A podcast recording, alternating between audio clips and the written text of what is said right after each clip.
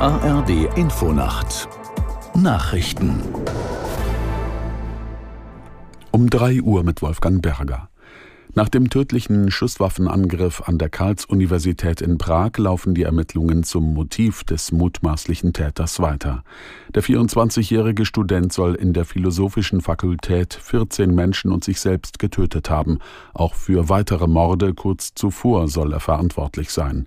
In Prag fasst Marianne Allweis die Reaktionen auf die Tat zusammen. Die tschechische Regierung ist zu einer Sondersitzung zusammengekommen. Der Präsident Petr Pavel hat seinen Staatsbesuch in Frankreich abgebrochen und ist früher zurückgereist.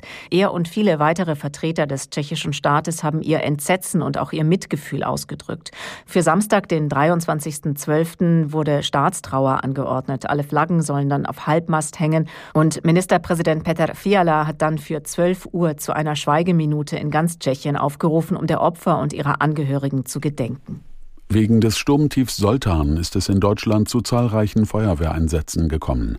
Bäume stürzten auf Straßen und Bahngleise. Aus der Nachrichtenredaktion Diane Batani. In Niedersachsen sind in vielen Orten Bäume umgestürzt.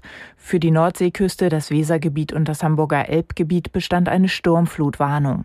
Die Feuerwehr in Bremen evakuierte deshalb Überschwemmungsgebiete und viele Fähren fielen aus. Die Fehmarn-Sundbrücke wurde vollständig gesperrt. Im Kreis Höxter in Nordrhein-Westfalen krachte ein Baum auf einen fahrenden Regionalzug. Die Fahrgäste blieben laut Polizei unverletzt.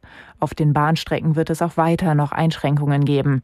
Räumtrupps sind unterwegs, um Bäume zu beseitigen und Oberleitungen zu reparieren.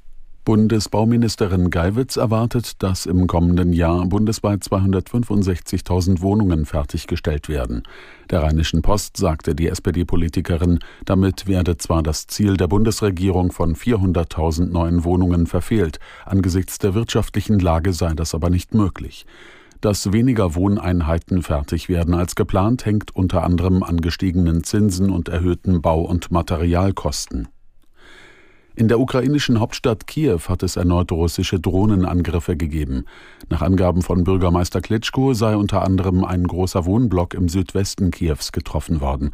Dort sei dadurch ein Brand entstanden. Derzeit sind laut Militärverwaltung und Bürgermeister Klitschko Feuerwehr und Rettungskräfte vor Ort. Mindestens ein Mensch wurde demnach verletzt. Über Tote ist bislang nichts bekannt. Das waren die Nachrichten. Und das Wetter in Deutschland. Tagsüber wechselnd bewölkt mit Regen oder Schnee, teils auch länger trocken und etwas Sonne, zwei bis zehn Grad. Verbreitet stürmische Böen oder Sturmböen aus West bis Nordwest. Die weiteren Aussichten am Sonnabend wechselnd bis stark bewölkt, teils kräftiger Regen, teils Schnee zwei bis elf Grad, stürmisch, am Sonntag verbreitet stark bewölkt mit Regen bei sechs bis zwölf Grad. Die Zeit es ist drei Uhr. drei.